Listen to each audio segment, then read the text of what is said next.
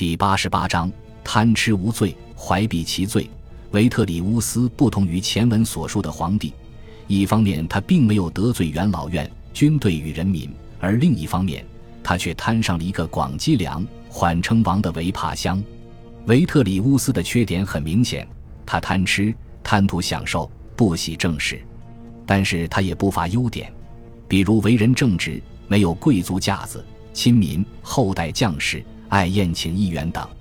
不过这些都随着维帕乡的政治宣传而逐渐被苏埃托尼乌斯的记载所掩埋。在维特里乌斯死后，维帕乡称帝，建立了弗拉维王朝。他命令元老院把加尔巴、维特里乌斯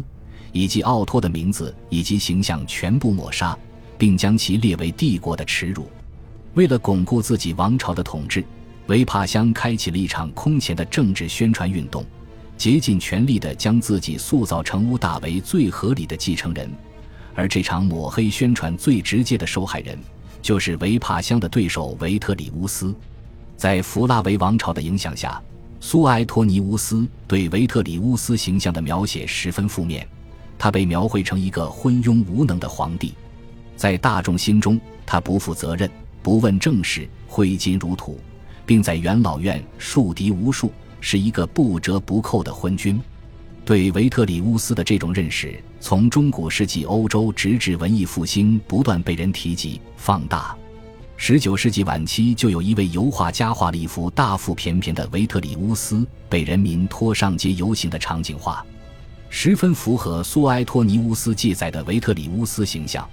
但是，同样地位超然的史学家普鲁塔克、塔西佗以及卡西乌斯迪奥。却对维特里乌斯则有着与苏埃托尼乌斯大相径庭的评价。如若不是名字一样，在读不同作者的记载时，完全会觉得他们写的是两个不同的皇帝。普鲁塔克在他的记载中描述维特里乌斯谦虚谨慎，虽有缺陷，但远远没有到苏埃托尼乌斯所描绘的程度。而与普鲁塔克十分相似的观点，也在卡西乌斯迪奥的记载中频繁出现。在卡西乌斯迪奥的记载中，他形容维特里乌斯称帝后依然平易近人，并且怀有荣誉感。非贵族的出身对维特里乌斯的人生影响很大。维特里乌斯没有任何贵族的架子，在担任总督时与士兵们也常常打成一片。他曾担任过两省总督，并都深受军民爱戴。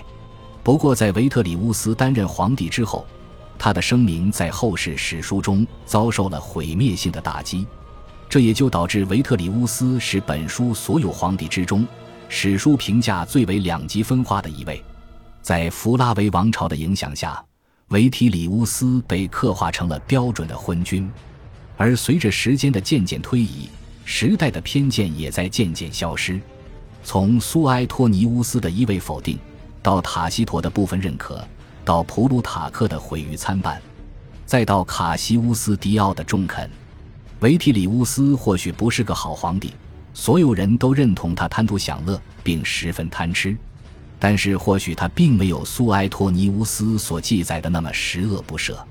历史并不会随着时间的推迟而被掩埋，罗马城内所发生的一切都不曾被罗马人所忘记。感谢您的收听。喜欢别忘了订阅加关注，主页有更多精彩内容。